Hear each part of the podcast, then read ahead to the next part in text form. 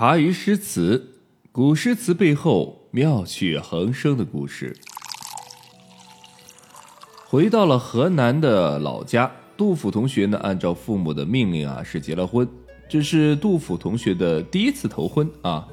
呃，三十岁结头婚呢，即便放在当今社会呢，也算是晚婚阶段了。何况在唐朝时期。可想而知，我们的杜甫同学是有多么的贪玩啊，多么的叛逆。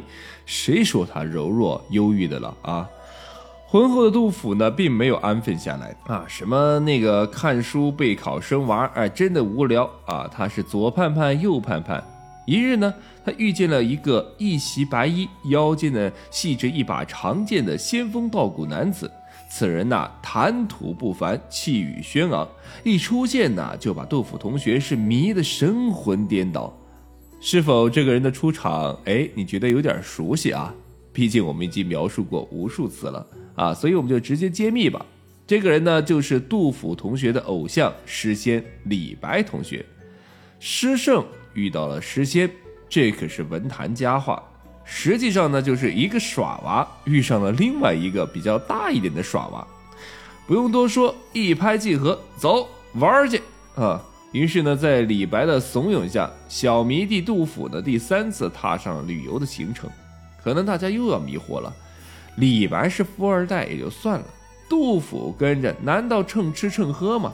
啊，就算杜甫是官宦人家子女，但是能一直这样不工作只玩吗？钱从哪里来呀？嘿，我来告诉你啊，杜甫这个官二代的钱从哪里来？前面我们说过，杜甫他爹叫杜贤啊，当过县令啊，相当于县长或者是县委书记。他叔父呢叫杜登，当过县尉，相当于县公安局的局长。他还有一个姑父叫做贺慧，也当过县尉。杜甫的母亲崔氏是富二代千金出生。大家千万不要以为我们传说中的杜甫不在乎这些亲戚关系，其实他很在乎的，而且很会利用这种关系，玩的那叫一个溜。随便举个例子啊，有一年杜甫去四川，碰到一个叫李毅的皇族子弟，一打听呢，人家是太宗皇帝的弟弟的玄孙，于是乎呢，赶紧过去套交情，身饶十八子，十七王其门。道国及书国，实为亲弟坤。中外贵贱殊，予以舔诸孙。翻译过来就是：高祖李渊呢，生了十八个儿子，您的祖上是老十七，而我老爷的老爷是老十八。说起来，咱们还都是亲戚呢。哎，来看看，这就是咱们青年杜甫说的话，做的事儿。再说回来啊，杜甫同学的三次旅游，钱从哪个地方来？仔细推敲，你会发现杜甫同学并不是为了游玩而游玩，他还负有相当的一个重要的使命，串门走亲戚。比如说，杜甫同学十九岁第一次旅游去过常熟和湖州，去常熟呢是为了拜见他的姑父贺会啊，时任常熟的县尉；去湖州呢是为了拜见他的叔父杜登，时任湖州县尉。裸考失败后。杜甫同学第二次旅游的时候去过邯郸和兖州，去邯郸是为了拜见他的啊舅父崔立啊，时任邯郸县令；去兖州呢是为了拜见他的父亲杜贤啊，时任兖州司马。第三次旅游就是陪李白同学啊一块儿去的，两人一起到了齐州啊，现今山东的齐南，拜见了啊卸任的北海太守李邕。哎哎，就是之前我们提到过的那个热爱结交天下才俊的老熟人啊，怎么样？各位明白了吧？刷新各位同学的三观了吧？咱们的诗圣杜甫同学啊，是一直啃老啊，是从小杜啃到了杜甫同学，再从杜甫同学又啃到了以后的杜大叔。他不仅不穷不潦倒，也不优越，还云游四方，四处串门。要知道，古人交通又不发达，天隔一方，一辈子见不了一面，也是再正常不过的事儿。但是我们的杜甫同学啊，为了维护家庭、家族、亲戚关系，是四处奔波，四处拜访，为了整个杜家、崔家家族的团结稳定，是立下了汗马功劳。看看咱们的杜甫同学，学问好啊，就是不一样。四处拜访串门啊，除了维护家族亲情之外啊，杜甫同学呢也没少捞到好处。三十四的大龄青年杜甫同学呢，决定再次啊赴京赶考，谋取功名。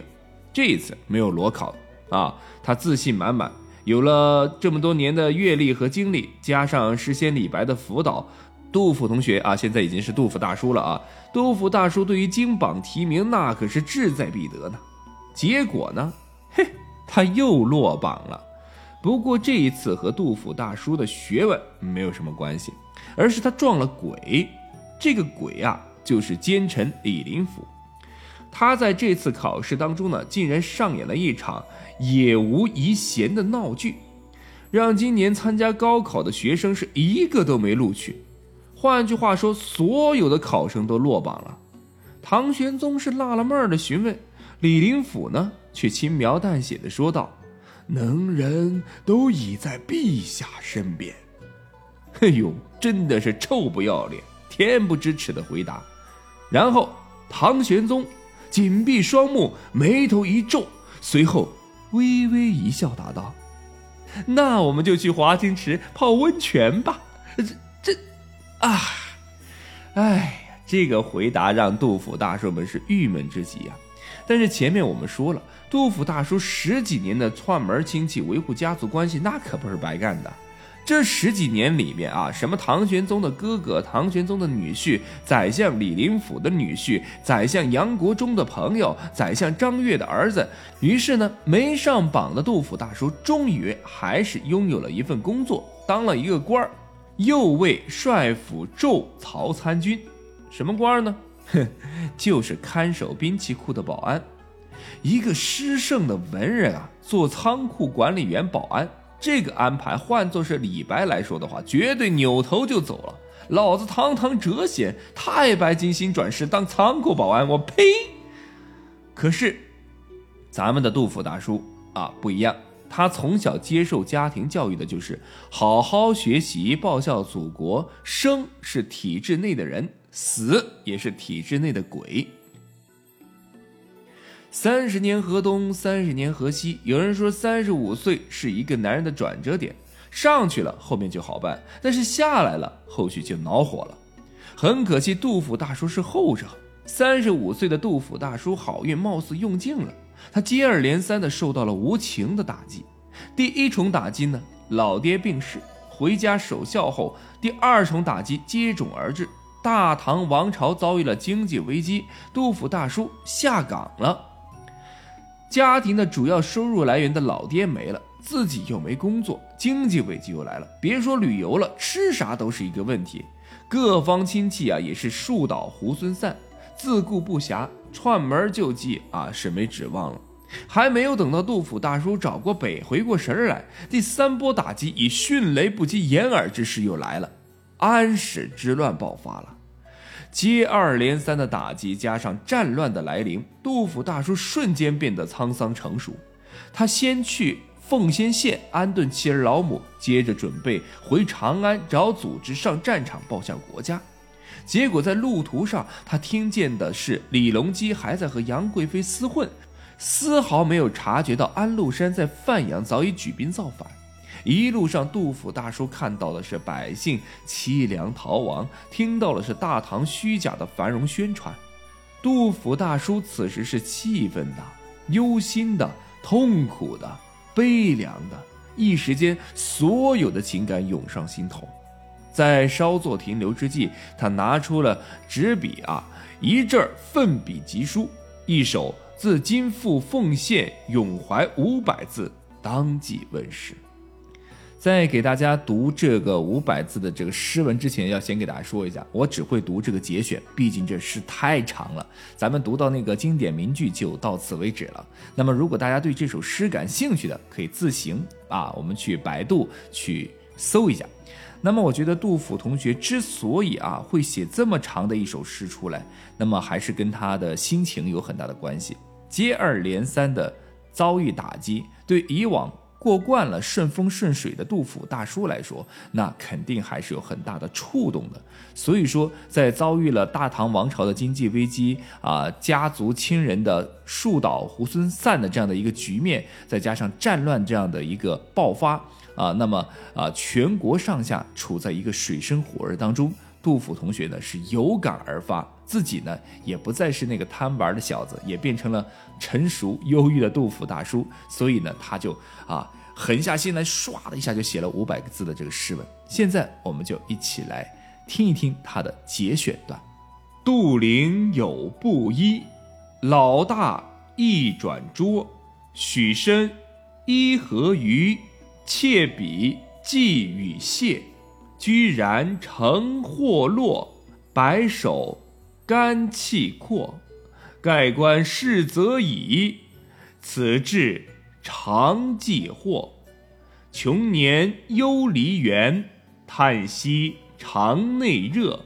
取笑同学翁，好歌迷激烈。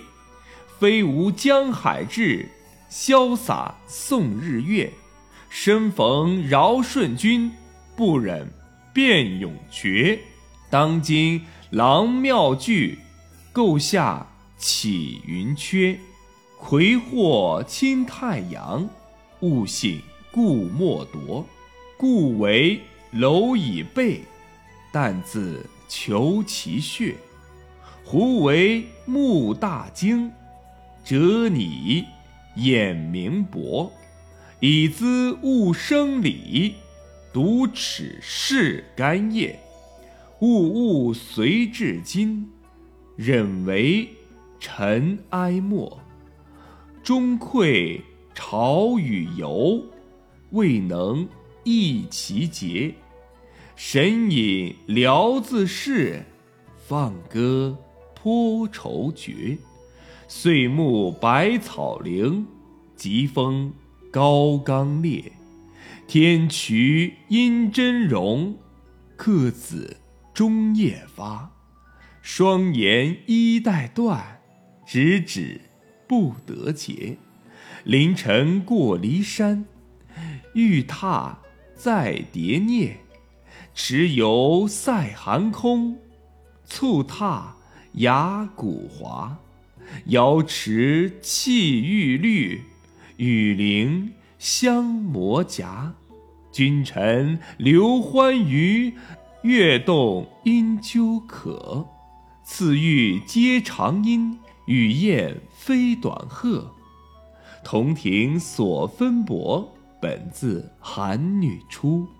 鞭挞其夫家，聚敛共成阙。圣人匡匪恩，时欲邦国活。臣如呼至礼，君以弃此物，多是迎朝廷，仁者亦战立。况闻内金盘，尽在为何事？中堂五神仙，烟雾散欲之。暖客雕鼠裘，杯管竹青色。劝客驼蹄羹，双城压香菊。朱门酒肉臭，路有冻死骨。好的，读到这个地方呢，这首诗我们才刚刚读了一半啊，这诗确实很长。大家如果有兴趣，可以自行的啊去搜索去阅读它。那么这首诗里边，究竟杜甫同学想要表达的是一个什么样的一个寓意呢？除了这个大家非常熟悉的“朱门酒肉臭，路有冻死骨”以外，到底里边有哪些典故呢？我们下一章节来给大家分享。